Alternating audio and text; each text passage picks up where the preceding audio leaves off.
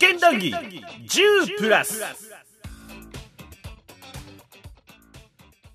はいどうも戸川浩介です。試験談義10プラス令和パトレイバー談義。え今は劇場版パトレイバー1まあパトレイバーザ・ムービーのお話の続きをこれからもしていくところでございますがえ内容としては、え変わりゆく都市東京の街並みと、えテクノロジーの話のその続きでございますかね。はい。冒頭で話しているのはですねあの代々木に、えー傷だらけの天使って昔あったドラマでですね使われてたビルがあったんですよこの間まで。でそこに入ってた居酒屋さんによく行ってたんですよ出浦さんと一緒に。でそこではなんかお芝居の話とかまああのまあ映画の話とかアニメの話とかダラダラしてた思い出の場所があるんですよね。うん。で証券の追悼もそこでやりましたわ、うん、君の名はにも映ってたらしいですねあのアニメ映画のね。そのビルがねちょっと前に壊されてなくなっちゃったんですよ。でその亡くなってしまった何かっていうものと絡めつつ、えー、デオラさんの育った時代を思い出しながら、うん、ホバの思ったことを探っていこうと。ホバの ホバの話の続きになっておりますので、えーでは本編の方をどうぞ。やっぱホバの捉え方ってやっぱそれはもうこれは議論だと思うんだけども、東京で住んでた人間と全然違うと思うんですよきっと。うん。実感としてきっとあると思うんですよね。そのまあ埋め立て地ってことじゃないにしても、うん。ねハイパーテクノロジーの急速な発展とかはそれは置いといて、うん。やっぱそのどんどん東京の状況変わっていくってことに対して寂しさと恐怖を感じてた世代なのかそれともワクワクしていた人なのかなんですよね、あーあーだから、うん。どうなのかな。東京の人たちは多分多分だけど松井さんとか、もしかしたら押井監督とかはまあなんか寂しさだったりもうなんか見せたかったって思うかもしれないけどもうん。田舎の門からしたら見たらすごいにしかならないんですよ。かっこいい。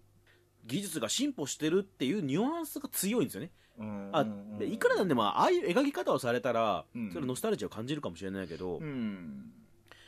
でもそうまあ都市論もやっぱ当然入ってくるじゃないですか、ね。あの話に関しては。うん。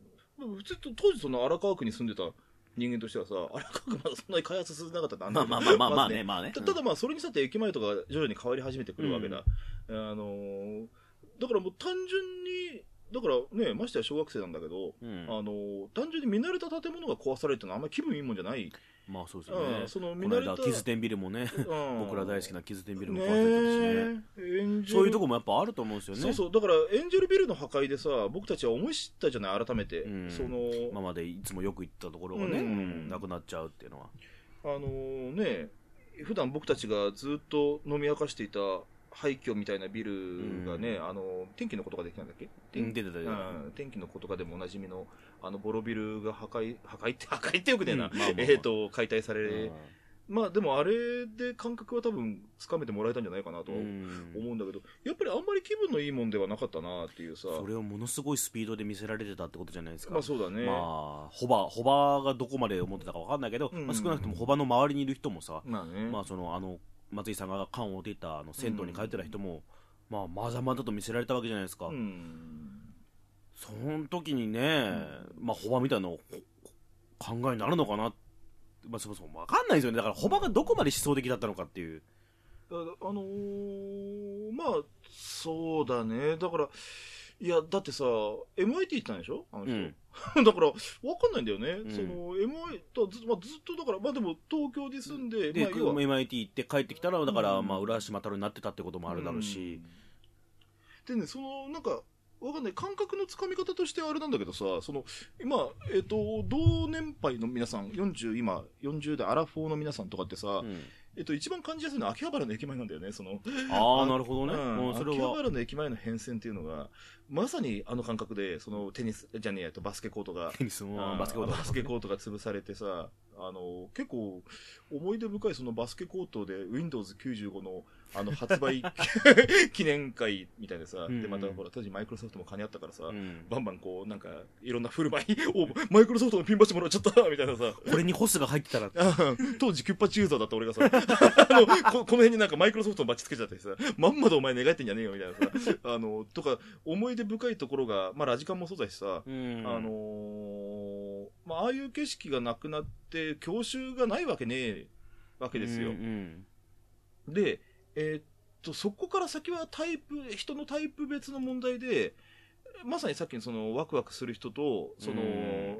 あと引きずっちゃうタイプの人って当然分かれると思うんだけど、それはどこに住んでようがね、うん。あのーまあ、同じ東京でも、うわ、新しいビルできたじゃん、ふふーっていうのと、うん。あの、なんかつ、まあ、さっきの変わりよく渋谷みたいなさ、うん。あの、に、ものすごい寂しさを宮下公園なくなっちゃうんだっていうさ、あの、人もいるわけで、えっと、僕は完全にその後者の人間なわけですよ。嫌なの。うんあの、古い風景残っててほしいわけですよ。うんで、この間、久しぶりに地元帰ったら、まだ竹の湯も無事だったし、竹の湯まだやってるわ、つって、あの、よかったな、なんつってさ、あの、まあ、荒川区町屋界隈に関しては、あの、ほとんど、今も昔も変化ないんで、うんまあ、あれなんだけど、あの、なんていうか、やっぱりその、あで、まあ、さらに言うんだったら、あの、今その、我が愛すべきヤクルトスワローズのうん本拠地のさ、うん神宮球場っていうのが、えっと、俺のガキの頃からほぼ変わらないフォルムで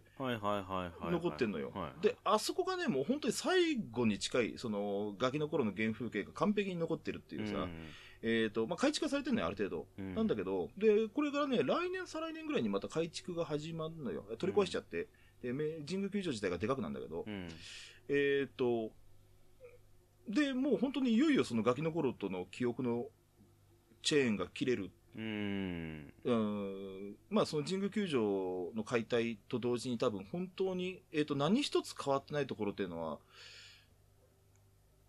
まあその、ね、地元もさ、その街の区画自体は変わんないけども、建物は全然違ったりとか、うん。走ってる車が違ったりとか当然だけどさ、あの、それに、えっ、と、僕はね、強烈な、なんだろうね、剣吾とは違うんだけど、うんで、かといって哀愁とも違う。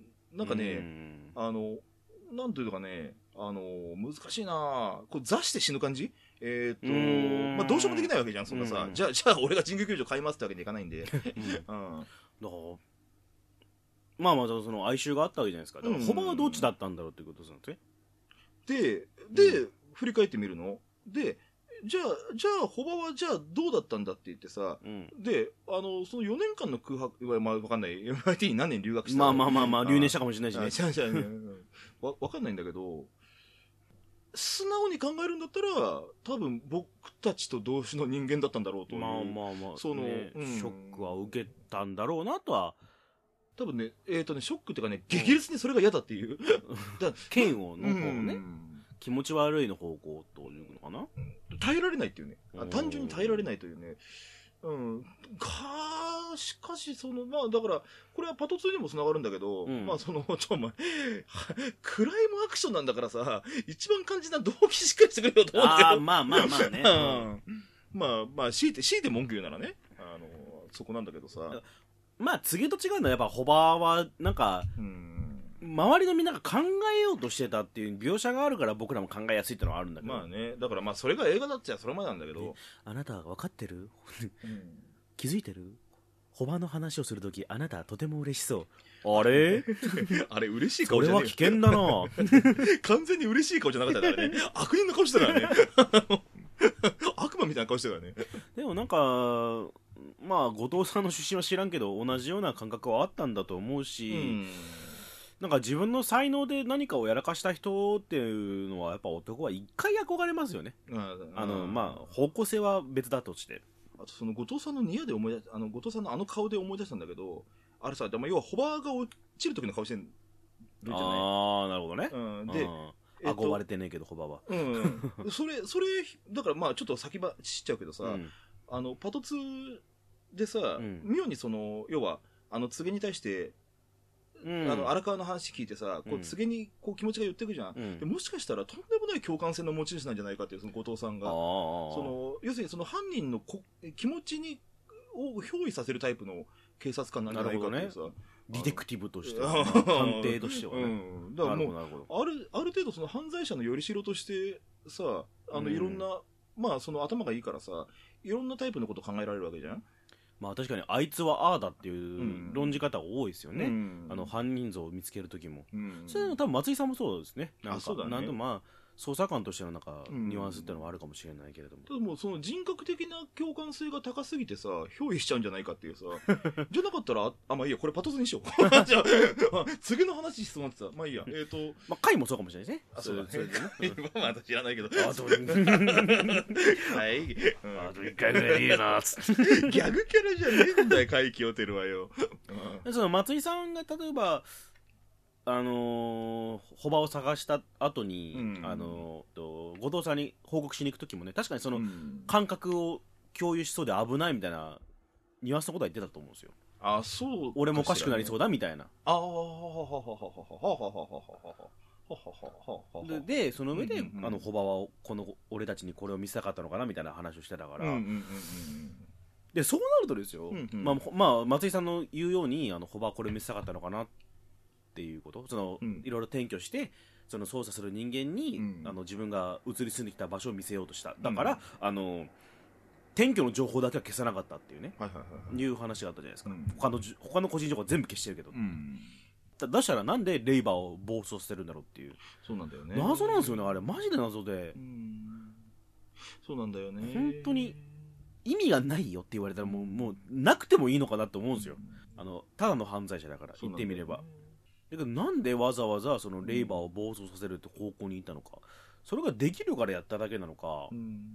だから、えっと、その原初期の、うん。えっと、その要するにコンピューター犯罪、ウイルス犯罪、うん。コンピューターウイルスっていうのが、えっと、NHK の7時のニュースで流れるようになった時代、俺が小学生ぐらいの頃、基本的にはまあ愉快犯だったわけじゃん。そうっすね。で、まあ要するに、まあ元、大元正しはさ、あの、IBM とかマイクロソフトに一泡を吹かしてやりたいっていうさ、連中がコード書いてっていうさ、だったわけじゃん。だから、こんな僕だって嫌だけど、あの、僕だってそんな結論も嫌だけど、うん。まあ愉快犯だったんだろうっていうさ、まあそう思うしかないですよね。だから。うんだから、まあ、そうと当時のそのコンピューター犯罪者の、うん。は基本的に愉快犯であるっていうある程度の前提のもとに立って考えればっていう、うん。なるほどなるほど。当時としてはってことか。うん、だからこうあの、まあ、ウイルスを使う当時の、まあ、言い方で言うとハッカーですよね、うん。あのハッカーたちっていうのはあの要するに基本的には愉快犯でその例えば IBM だったりマイクロソフトを、えー、と攻撃することによって自分たちには何の利益も来ないわけだ、うん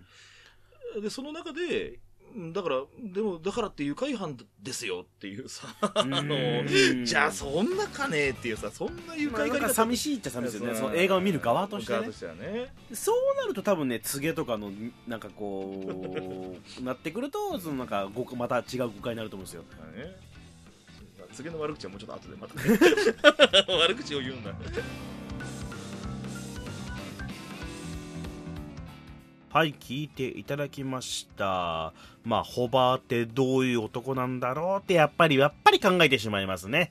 あんまり考えちゃダメですよっていう雰囲気で映画終わってるような気はしますけれどもね、まあ、その中で、えー捜査員としてのね後藤隊長のセンスとかまあ刑事としてのねセンスみたいなところにも触れさせていただきましたよ。うんまああのものすごい共感性の持ち主っていう出浦さんの言い方はああ確かになるほどなと思いましたね。で松井さんがねあの操作をしているパートの雰囲気っていうのが、まあ、その共感みたいな共感性みたいなのを表しているような気もしますよね。捜査員としてのセンスっていうことなのかな？かな？わかんないけど。まあそのあの時の描写とか絵作りそのものがねその松井さんの気持ちのそのままを映しているような気がして。パト2にもね見た目的には似たようなシーンありますけれどもこっちとはこうだいぶ受け取る印象が違いますね。音楽とかなんとなく似てる気はするんですけどね。やっぱお昼と夜ってな印象違いますね。うん。それだけではないんだけどそれだけではないんですけどね。うん。まあこうねもはやこの世に存在しない犯人を追い続けていくうちにこの世から消えていってしまうものを見せられると。でその思想が植え付けられるっていうのはまあこう人間の精神っていう OS に対してのコバの仕掛けたウイルスだったんじゃないかな。なんつってね。ということで、えー次回も劇場版パトレイバー1パトレイバーザ・ムービーと言った方がいいのかな？の話をまだまだ続けていくのでお楽しみに。戸川浩介でした。